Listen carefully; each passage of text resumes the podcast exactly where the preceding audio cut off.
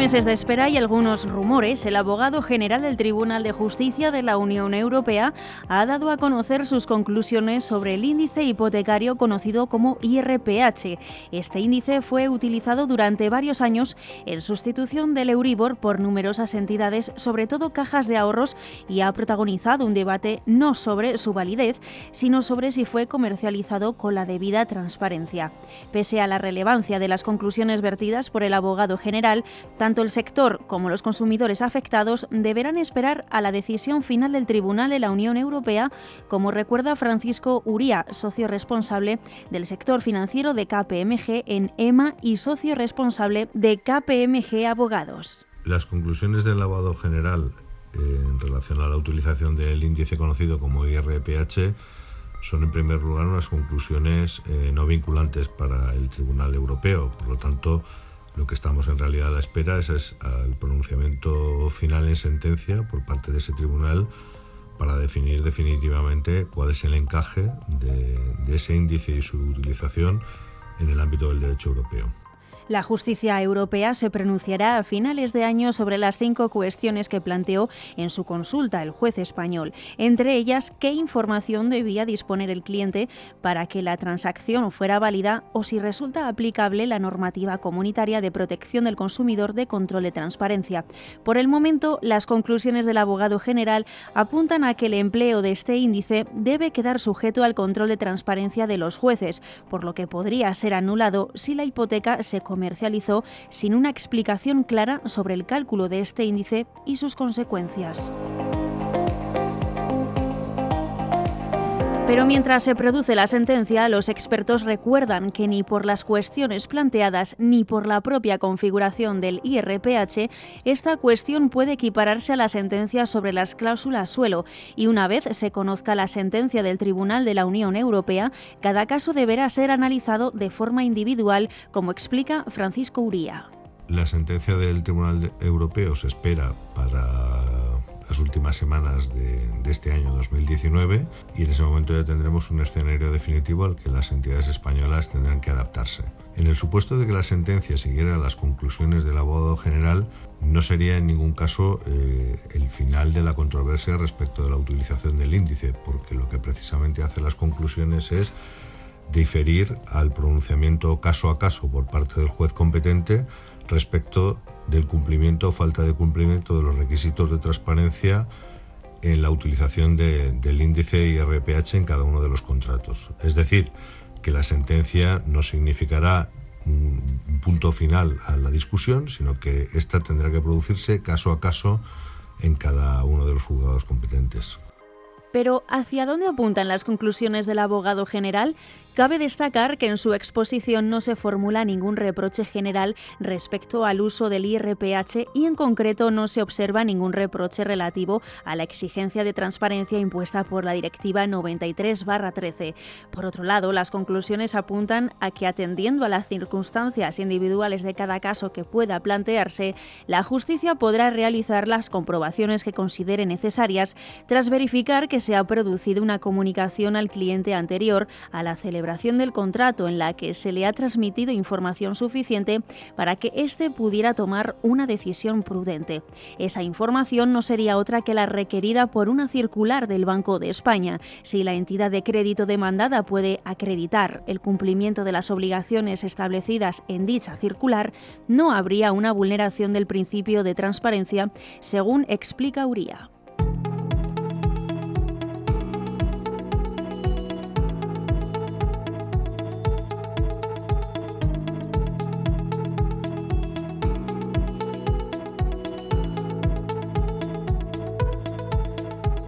De momento, como hemos comentado, queda esperar a la sentencia del tribunal, quien podrá seguir o no las recomendaciones del abogado general. Pero como apunta el socio responsable del sector financiero de KPMG Enema y socio responsable de KPMG Abogados, las conclusiones han sido más favorables para el sector de lo que se esperaba en un principio. Las conclusiones del abogado general han sido consideradas después de un análisis pormenorizado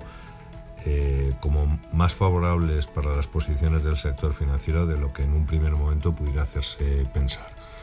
La sensación es, por un lado, que no hay una descalificación genérica de la utilización del índice Y en segundo término, eh, aunque pudieran existir dudas a este respecto, el hecho cierto de que el índice se publica en el boletín oficial hace pensar que los problemas de transparencia que pudieran haberse producido quedarían evitados con esa publicación. De ese modo, lo único que habría que comprobar sería, caso a caso, si efectivamente el conjunto de las circunstancias en las que se firmó el contrato pues evidencian que pudiera haber existido un déficit de transparencia eh, con ocasión de la formalización. Y esto, en el caso concreto de la cláusula que fue analizada, se entendió que no había sucedido. Una vez analizadas las conclusiones y a la espera de la sentencia, la clave pasa por conocer qué pasará si finalmente el tribunal sigue las recomendaciones del abogado general. ¿Cómo afectaría la sentencia del IRPH a un sector tan marcado por la regulación? ¿Cuáles serían los siguientes pasos a seguir? Francisco Uría recuerda que la mayor complejidad pasaría por la necesidad de analizar caso por caso las causas judicializadas. El impacto del futuro pronunciamiento del Tribunal Europeo respecto del índice IRPH sobre el sector financiero español es de medición compleja, por no decir imposible. Una vez que las conclusiones del abogado general no han ido en la línea de señalar de manera conjunta o global la antijuricidad de estas cláusulas, sino por el contrario, entender que en principio son admisibles y que simplemente habrá de, realizarse un análisis mm, respecto de su admisibilidad bajo el principio de transparencia eh, caso a caso, pues evidentemente tendremos que considerar eh, cuáles son eh, las posibilidades de que una determinada cláusula de una determinada entidad puedan ser consideradas o no correctas desde el punto de vista de ese principio de transparencia o lo que es lo mismo hasta qué punto se cumplieron las exigencias de información que exigían las circulares del Banco de España que resultaban aplicables. Esto, evidentemente, al ser un análisis de miles de casos posibles, pues resulta bastante difícil de cuantificar y los números que se van conociendo no evidencian tanto una probabilidad de impacto como una descripción del número de contratos que están potencialmente afectados por esta controversia, que obviamente son muchos más que aquellos respecto de los que finalmente pueda existir una resolución condenatoria para la entidad.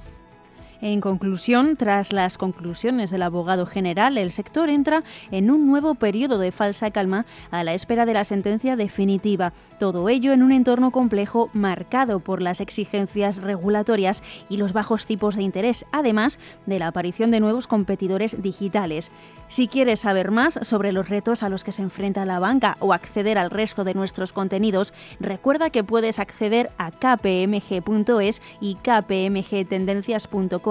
también puedes suscribirte a nuestro canal de podcast y recibir alertas cada vez que publiquemos nuevos contenidos.